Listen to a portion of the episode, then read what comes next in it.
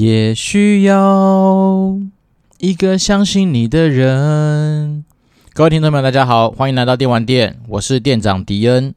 哦，很快啊，就到我们就是防癌特刊的第三集。那今天主要的重点就是会来跟大家介绍一下，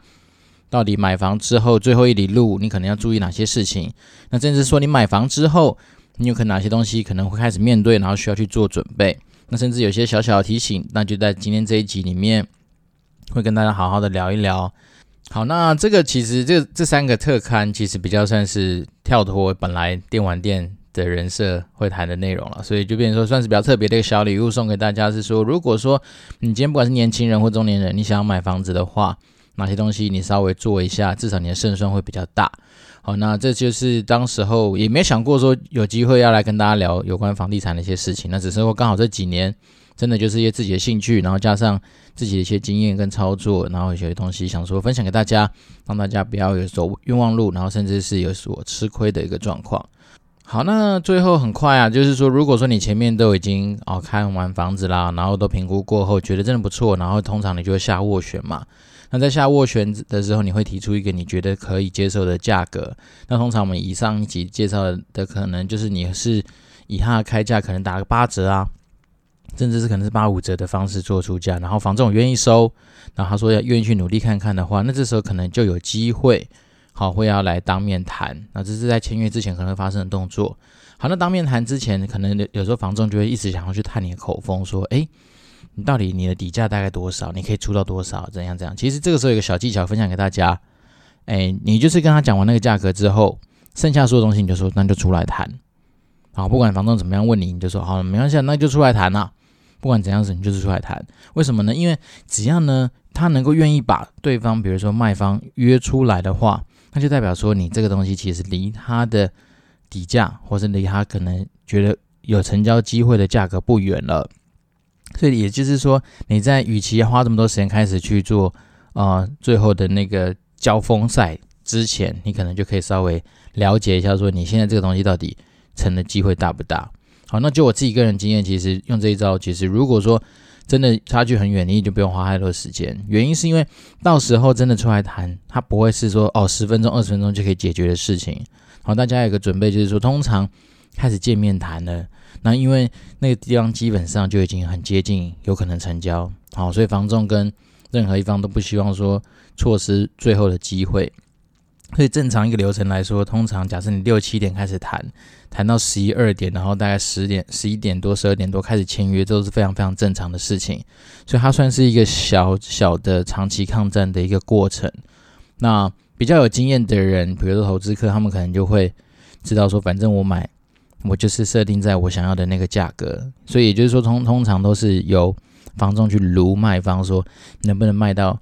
那个他们所期待、他们所设定的那个价格，哦，那当然，如果说你假设你今天自住客，那你是买方的话，其实通常的时候，因为房仲最重要的目的，他是希望能够成交。那如果他确定说成交几率很大，那当然他就会做第二步的动作，就是，诶，我希望在成交之余，我可以把价格稍微拉到高一点，因为我们佣金是照做成交价的价格去试算的嘛。所以说，如果是买方的话，可能你就是假设你就是确定，好，我最多假设就是那个金额。那你就不要任何的轻易的去松口或是松手去加，然后把把这个球就丢给卖方，让房仲去如卖方说：“哎呦，真的要为了成交的话，你不要去在乎那五万十万啊，成交比较重要。你看你房子卖下出去，才能够拿到现金啊，才能够就是了结这一桩心事，对不对？要不然下次又有人要来看，又要再下斡旋，你又要再来谈哈，那这这过程其实都很花时间，对不对？那入袋为安。”所以它就会有中间很多磋商跟协商的可能性，就会发生在最后一个阶段发生。对，那实际上状况都有很多种不一样啦。那我就说回到我们那时候第一集，就是防防癌特刊第一集讲的，就是你不买最大。所以如果在你的心态已经建立正确的话，那基本上你就比较不会有可能在最后面又被加个几十万上去。好，那现在是这这时候讲的金额什么几十万，你听起来好像很小，可是你你那时候脑袋一定要想清楚是。其实几十万，你光是去买家电都可以买到不错的东西。好，甚至说你在做装修上面，几十万可能都可以让你在材质的选择上面有更多更好的选择。所以不要到时候真的到了那个谈判的的地方，啊，那因为我们可能气氛啊，他可能说因为真的疲倦啊，因为毕竟很晚嘛，那那样的因素导致说你好，你可能就是加个五万、十万上去。那其实当然，如果说你真的很觉得说啊，这个物件我好喜欢，非它不可，那或许这就是你可以去哦多试出的一些善意。但实际上来说，如果说你真的觉得，诶，我还是真的是以我的 CP 值好跟我自己准备的预算作为主要的考量的话，那当然，我觉得这五万、十万。能省就省了，那再来是说，就算这次没谈成功，也不代表以后真的没机会啊。因为如果这个物件假设真的只有你特别青睐，那通常好，我这次握拳谈失败，我可以再等啊，我可以再等他个几个月。假设真的卖不出去，那这时候球又回到你身上哦，那你就可以跟他说，干我之前出一千万你不卖嘛？好，那我现在我就降，对？那把球相对来说就丢给卖方，卖方一定会有压力啦，因为他会发现说，哎呀，其实真的没，好像可能也没那么好卖。所以说，其实实际上状况都很多。那如果你的心态是不买最大的话，那当然你就比较有机会，至少不会买贵啦。所以这是我觉得实际上在谈判的时候你可以把持的一些小技巧。那当然也不用把那个就是说谈判这件事情看得太重，说然后常出来谈就一定要谈成。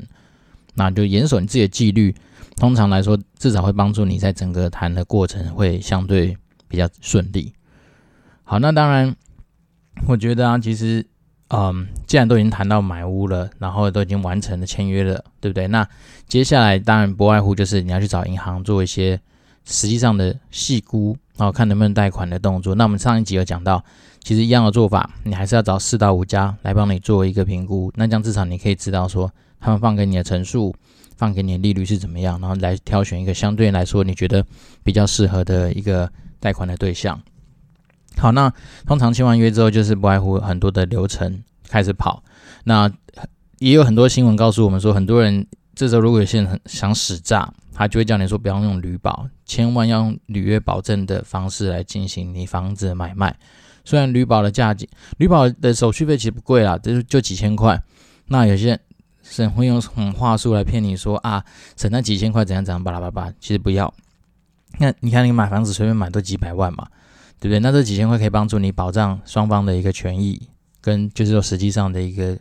呃合法性跟正当性。所以我觉得这几千块该花的千万不要省，要不然你到时候可能在社会新闻上就会看到你的名字出现，那欲哭无泪了。因为通常这种官司打下去，就算真的有机会，你也有机会拿回你的房子，可是那个中间过程都是很痛苦、很很麻烦的。所以个人比较建议是说，履约保证这件事情千万一定要走。好，然后就照着他去走，然后把一些该完成的的流程，包括说什么时候时间款要进去啊，怎样怎样怎样都拿弄好之后，相对你就是等着交屋嘛。那交屋的话，就分中古屋，通常要看的东西可能比较多，所以如果说你自己觉得你没有把握会看的话，那就找一个稍微比较有经验的朋友跟着你一起去看。那看的重点其实也就是简单来说，就是把你的合约里面提到的东西一个个去清点，好，看里面到底有什么样的状况。然后再来就是，那有些人说说哦，我买的是所谓的预售屋或什么，那我个人是蛮建议是，你可以找专业的那种验屋公司去帮你验屋，好，因为验屋公司他们第一个他们比较有经验，然后再来是，通常可能有些小细节啊，或是你需要一些工具才能够验出来的东西，他们相对来说这方面毕竟是他们的专业嘛，他们要靠你，就是要靠这个来吃穿啊，所以他们就一定会有一些相对比我们来说更为谨慎的一些事。呃，事项了，然后再来是，因为我们买房子之后，总是有可能有一天，好、哦，你不管是住了十年、二十年，甚至是你也许是住个一两年，可能你就会面临要换屋的动作。那这时候你要卖屋了嘛，对不对？那在买房子的时候，你所有产生的任何的单据，好、包括说送中介的手续费，那包括说你可能装潢啊会产生的所有的费用等等的这些单据，全部都把它保留下来，因为呢。你到时候卖屋之后，基基本上根据现在的房地合一税，你就要缴一个蛮高额的一个税金，但是它是根据你实际上这个房子可能获利的多少来去计算它的那个税税基嘛，所以就是说你这些所有购屋跟准备这个房子所花费的成本，好，到时候都是在你获利上面必须要去扣掉的项目，所以也就是说这些东西留下来可以帮助你节税，那这些东西就是。你保留的越完整，到时候你在整个试算上面相对就会比较顺利。好，那真的就是未来开始要卖屋的时候，你可能我们可能再来聊聊说，那你卖屋的时候，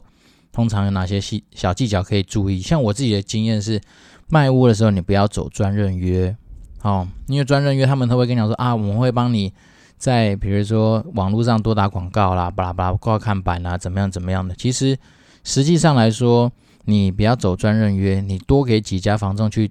彼此去竞争去卖的话，其实会比较有比较。我自己的经验是觉得比较快啦，就是说他在帮你整个。房子出售的过程上会相对快速一些，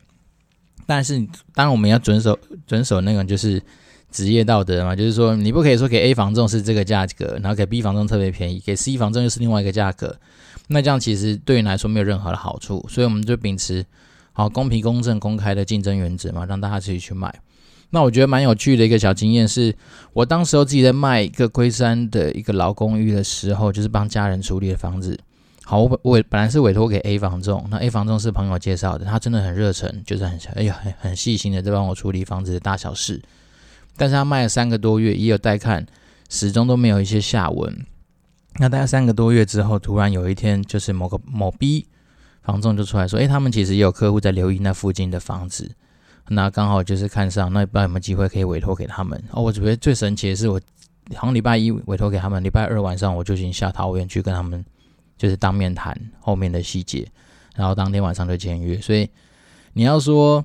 嗯，如果今天走专任约的话，可能我就会一直持续在那边等待，好更好的有缘人出现。可是我就是因为想说多多益善嘛。那当然，一方面我那时候确实也没那么积极啦，因为我想说先先给一家去走走看，然后就是真的说，诶，可能成效各方面不是符合我期待的话，那我当然就会再往第二、第三家走。只是。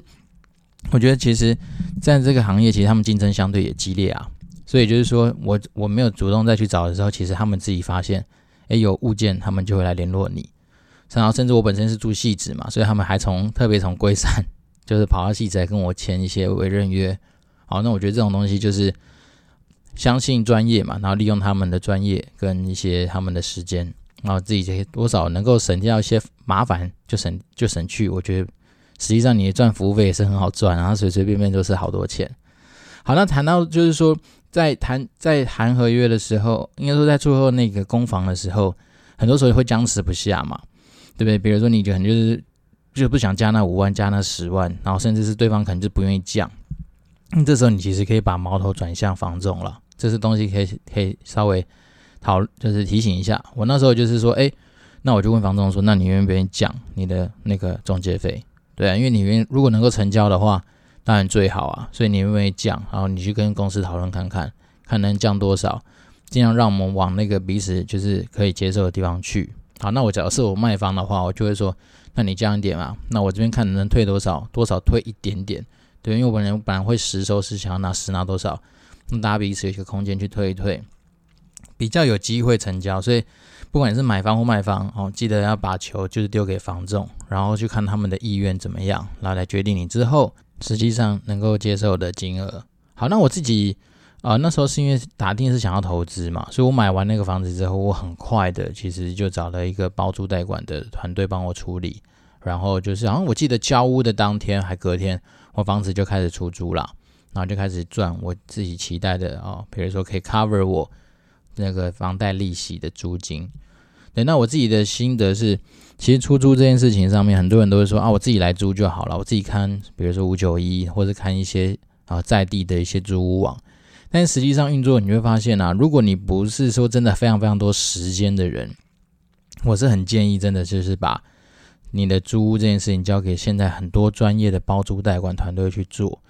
那实际上费用也没有很多，但是它可以帮你省掉很多的麻烦跟问题，包括说房客的筛选啊、合约的订定啊，然后如果房子有一些任何的大小的状况的修缮，那这些东西我觉得其实有这样的团队在，让我自己觉得还蛮方便的啦。因为那时候我记得一开始房客就要求说什么要买柜子啊，然后要买什么一些不管是小的一些可能是家家电还是什么的，那这种东西都可以由他们来帮你处理。那当然是他们也很也有很多管道可以拿到所谓的什么二手的东西，对啊，因为我们毕竟是出租嘛，所以我在材质的选择跟考量上面，可能就会跟自己住的会稍微有些不太一样啦。所以这是讲比较明白一点。那我也不是走黑心，就是我觉得都我那时候就明白说，就是你要给别人至少一定要有一定水准的东西，然后价格我们可以再来谈。那只是说我就不用自己花时间去 survey 怎么样。那你要说如果有可能会买贵或怎么样，好，对了，真的有可能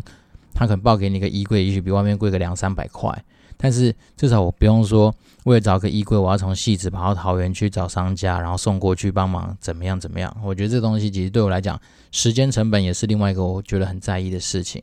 那当然有一个人专门的可以帮你解决大小事情啊，我觉得这件事情其实真的就是让我自己觉得哎很不错，CP 值蛮高的一个服务。那那我今天也会把一些呃我认识的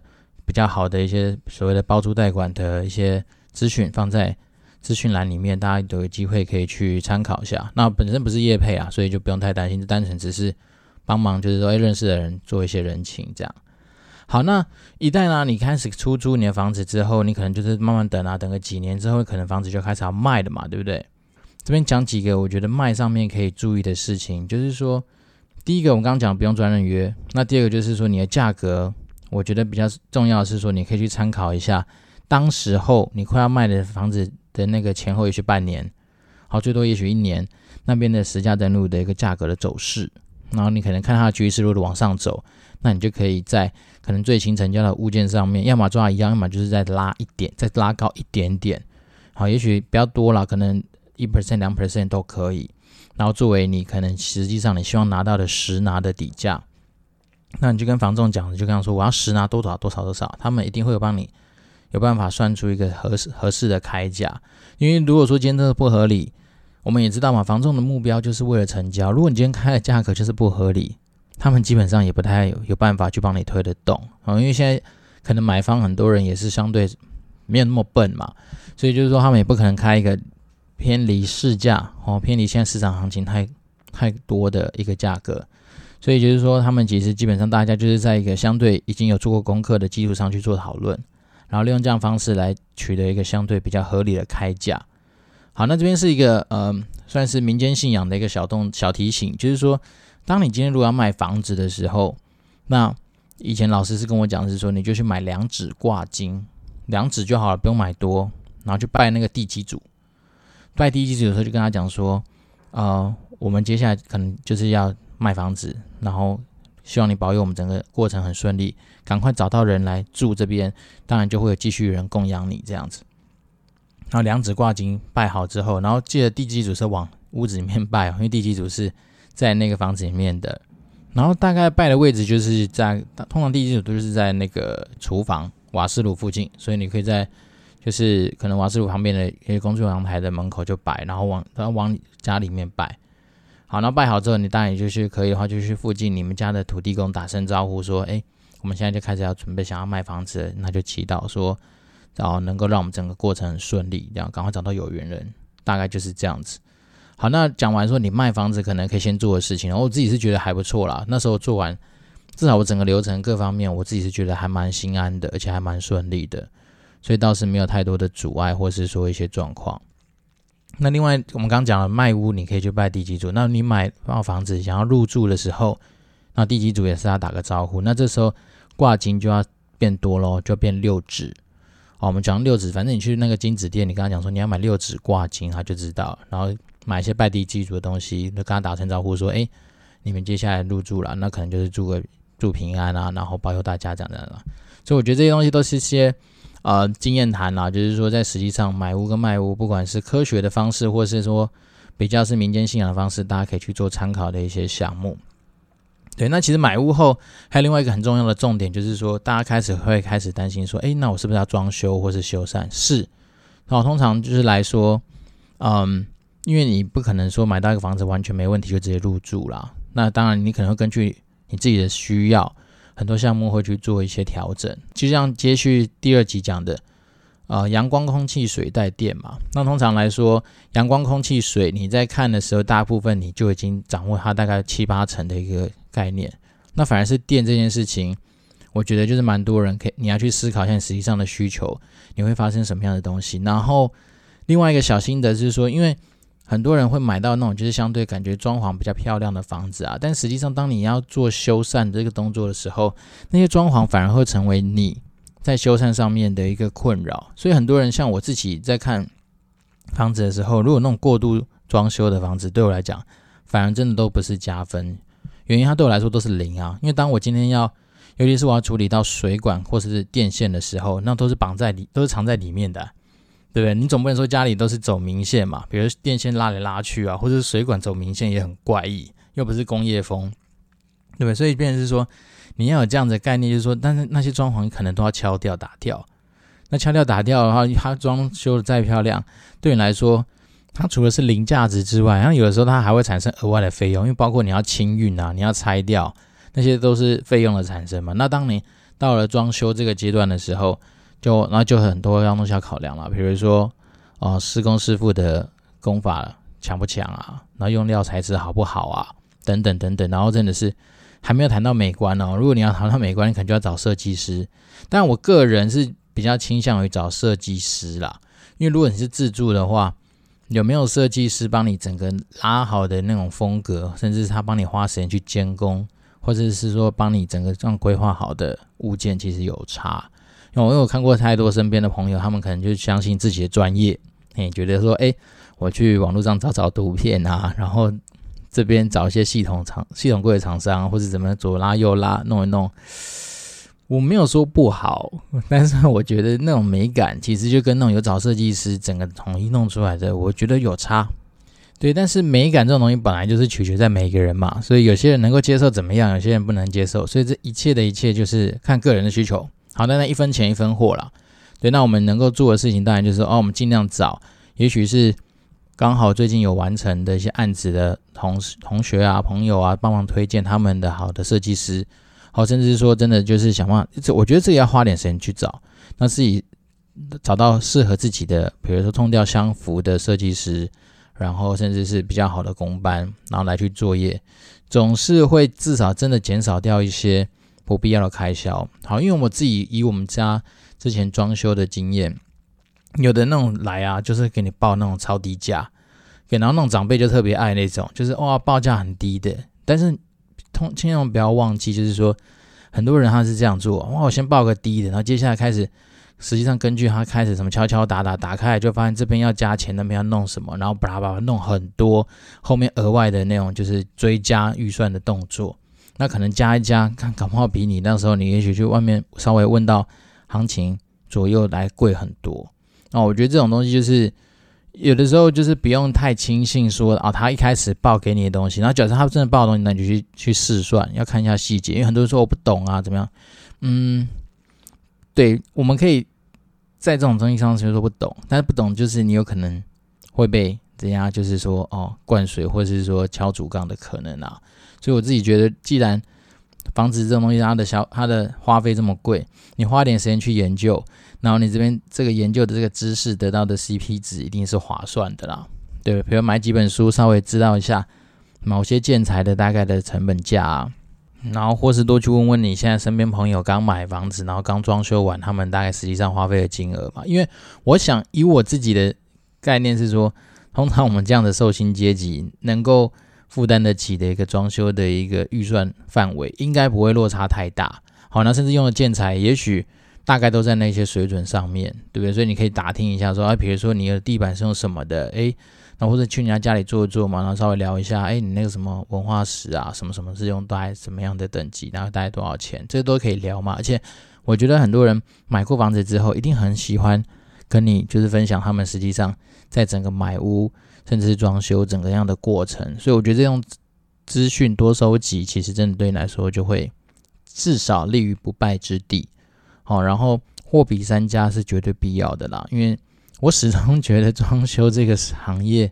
其实也是蛮像是呃眼镜，好，或者是房地产这样，它其实一直来都没有让我觉得有公定价这件事情啦。啊这当然就是看你从什么样的角度去看。那像我自己的习惯就是，我一定会找我认识的人，好，可能跟我比较骂鸡的人，他就稍微请他帮我抓一下。但我最最希望是能够把生意给他做好，但是如果他价格真的很偏贵。那我可能也会去找一些可能也许是另外别人推荐的人，那我们大家来比较一下，然后我会去衡量一下到底我现在的需求是什么，然后让大家开始去做。好，那这一切一切都没有标准答案，那只是一些小心法分享给大家，就是说，你既然都已经花了这么多钱买房子了，对，那你要让自己生活生活上面跟居住的品质上面都能够被顾到的话，自然而然你就是有一些功课一定要去花时间做。对，那从我们第一集就讲说，你买房前可能要有一些思维，好，跟就是说知识上面的补充之外，那买房中间当然就是你有跟房子相关。你的需求，甚至是一些小提醒跟技巧。那最后我们到了买房后，今天一开始先跟大家讲了一下说，你实际上在谈判的时候，你可能会面临到怎么样的状况。那通通常谈判的那个时间是非常长。哦，我所谓长，并不是说几年几个月，而是说你可能晚上六点多七点开始谈，你会谈到十一二点，甚至有人到一两点，好像都有可能。对，那他不外乎就是希望说，当然最希望是能够成交。那时间之所以拉很长，一方面是尽量让人在做决策跟判断的时候是比较没那么头脑没那么好，没那么清楚的。所以如果可以的话，你就帮自己准备一些咖啡啊、提神饮料也 OK，至少让你保持在相对比较能够评估事情的状态。好，那当然你在在谈判的过程中，如果说你觉得你就是不能够加了，那就毅然决然的拒绝也没有关系，因为不代表说你这次拒绝没有成交。就会怎么样，对不对？那你如果真的很喜欢那个房子，只要它没卖掉的一天，你都可以再持续找房仲，然后继续去帮你努力。然后这种东西，我觉得也就是一种心理战啊。当你今天如果卖方一直也是卖不掉那个房子的话，它自然而然就有可能好多放出一些利多。好，那像十位的书里面有讲到，也有阿伯就是很喜欢这个房子，反正他也没有急着一定要买，他就是三不五时去逛，哎，给他逛个一年多也没卖掉，最后真的。就让他用他觉得相对可接受的价格把它买下来，好，这种案例总是都会有啦，所以我觉得不买最大的心态建立起来，基本上买方的话在谈判上面就比较不会有太多吃亏的可能。那当然，如果是卖方的话，卖方你一定会想说，诶，我在这个时候当然就希望能够卖掉拿现金嘛，对不对？但是如果你手上现金很多，你也可以考虑一下，说是不是我真的不需要急着一定要降价去卖。好，要不然就是降价的空间，你就叫房仲去吸收，因为通常房仲就是跟卖方收四 percent 的服务费嘛，那你就叫他降啊，降两 percent，然后回馈给买方，其实某方面来说也是一种降价的可能性啊，对不对？那但前提是你自己的出价，你要知道你是立于现在市场上什么样的定价基础去定你的那个所谓的底价。那当然，如果你家没有定的比一般市场上贵，或是说你实际上就是已经很合理了。那当然，你就是单纯单纯就看你自己愿不愿意，可能降个几万啊，然后让它成交。那但那个万其实还是一样，我觉得是自己去拿捏啦。也许是你可以从一万，哦，或是从两万那种很小的金额开始做，对不？没有必要说一开始一开始就直接要降很多。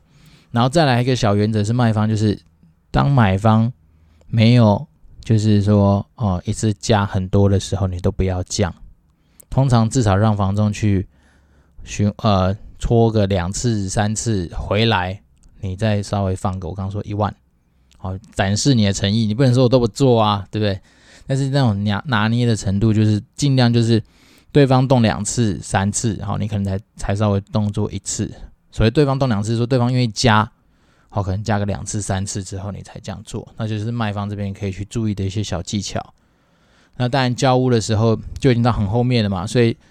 在交屋前，就是你的那个合约签下去之后，记得要走履约保证这样子的一个比较公正的第三方来去帮你做这上面上面更完善。那再来是交屋的话，该验东西验一验。那通常来说，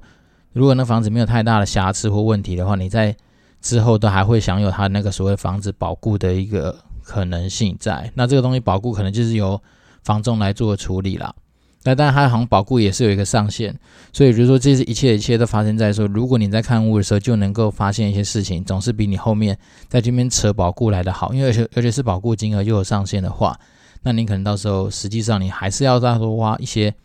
呃所谓修缮啊，或是说去处理的一个费用。